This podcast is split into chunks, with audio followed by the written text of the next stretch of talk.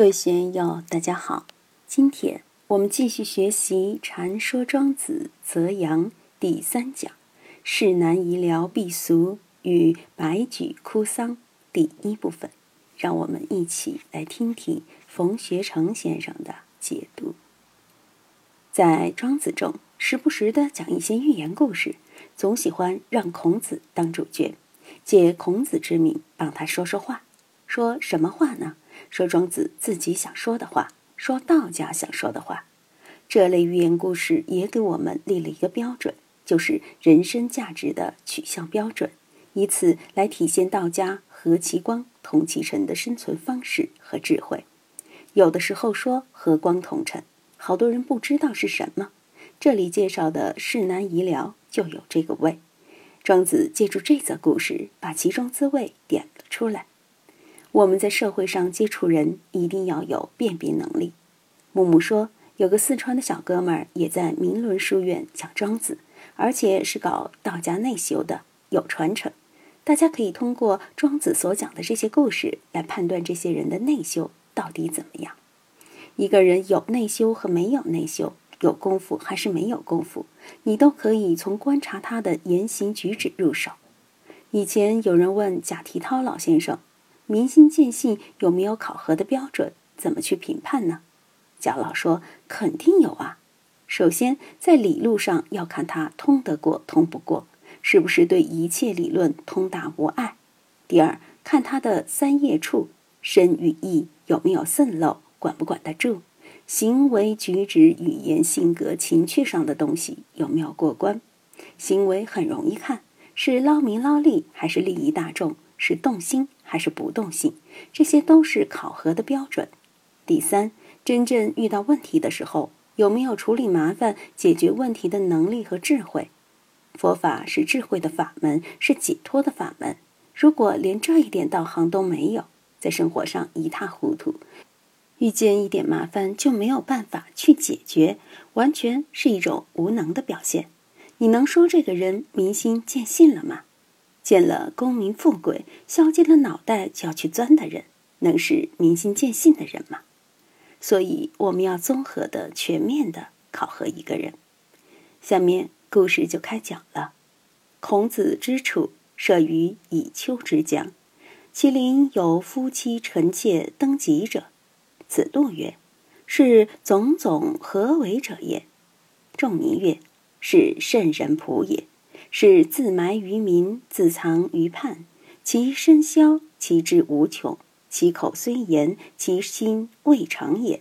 方且与世为，而心不屑与之俱，是路臣者也。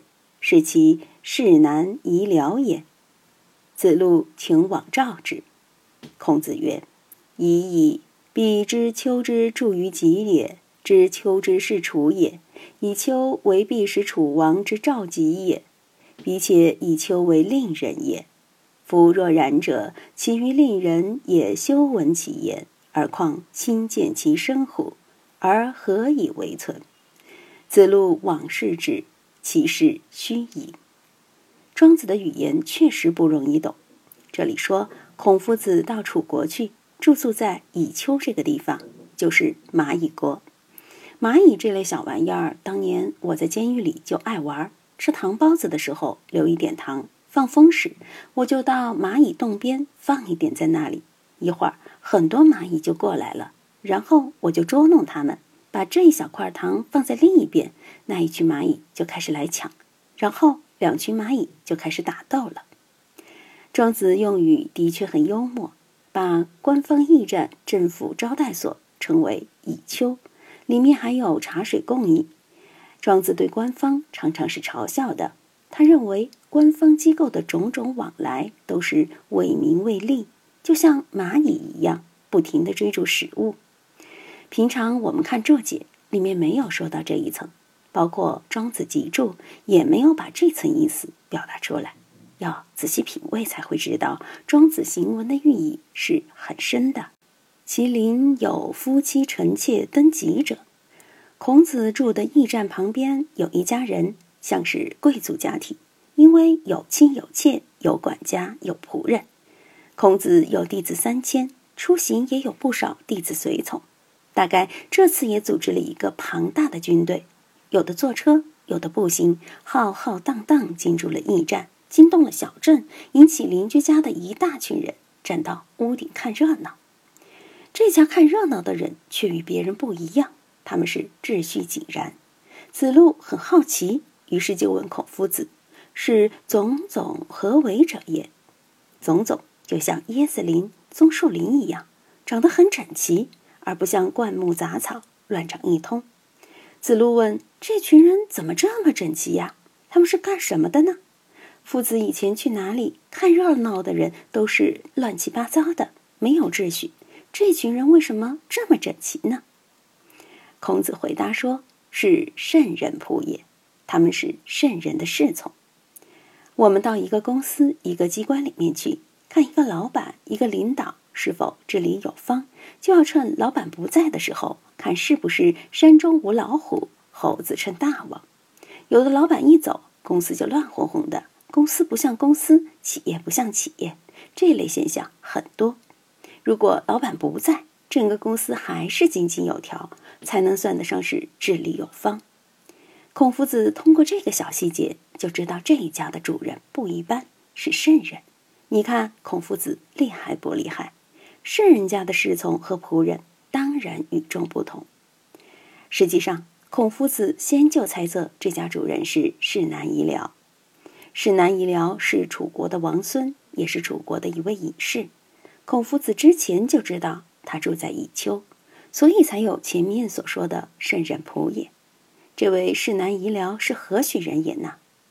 是自埋于民，自藏于畔。他不在宫廷里面过日子，也不在政府里面当差事，而是藏身于民间，在一个很偏僻的地方隐居。其身消，其志穷，在社会上听不见他的声音，也没有名声传播，不像现在的人要扬名，去搞包装广告来推销自己，一套一套的搞得很热闹。古人，特别是甘当隐士的人，就甘于其身消，甘于寂寞，甘于隐于民间。哪怕面对巨大的诱惑，也敢于隐。当然，这是相对于贪求功名富贵而言。南北朝时有一位士大夫，别人取笑他说：“老兄，你是志气吞宇宙，雄心贯古今啊！”那位士大夫很诧异，说：“老兄，平常你是看不上我的，今天为什么如此恭维，给了这么高的评价呢？”这位哥们儿回答说。我是在功名富贵里庸庸碌碌过日子的人，最多不过只想当当宰相而已，而你却是想成佛的人，有着包揽宇宙、抒情古今的志向，这可是超级大人的境界啊！我们看很多学佛学道的人，他们是不是这样的呢？当然，一心学道、一心成佛，的确是豪杰、大丈夫、大英雄的作为，但请注意，学佛学道。并不是让我们天天去礼拜、去磕头，搞来搞去，连自己姓什么都不知道了，那怎么行？学道的人，外天下的出离心是必须的。既然有出离心，而且外天下了，就肯定其身消，在社会上消失了、蒸发了。像这样的消失蒸发，又不是绝对的消失蒸发。他尽管离开了都市，隐居在偏僻的小镇。但他还是要过日子，还有左邻右舍，还有妻妾家人，还有奴仆家臣伺候自己，所以其口虽言，其心未尝也。他还是要说话，还是要与家人邻居打交道。不同的是，他的嘴虽然在说话，但他的心却没有动，没有说话。佛祖说法四十九年，到最后说自己实无一法可说，说佛有所说法。即为谤佛，和这是一个道理。一个真正的出世之人，方且与世为，而心不屑与之俱，对功名利禄都是不屑的。有些学佛的人，学了那么多年，还什么都要去争去抢。然菩萨还会去争处长、争局长吗？如果科长、副处长没评上，心里有怨气，那就不像学佛的人了。包括阿春，这次部门里有一个升迁的机会。能上就上，不能上还是要努力工作，做到这样就可以说对这个完全不在意了。不在意就像学佛的人，在意就不像学佛的人。一定要有这样的心胸。今天就读到这里，欢迎大家在评论中分享所思所得。我是万万，我在成都龙江书院为您读书。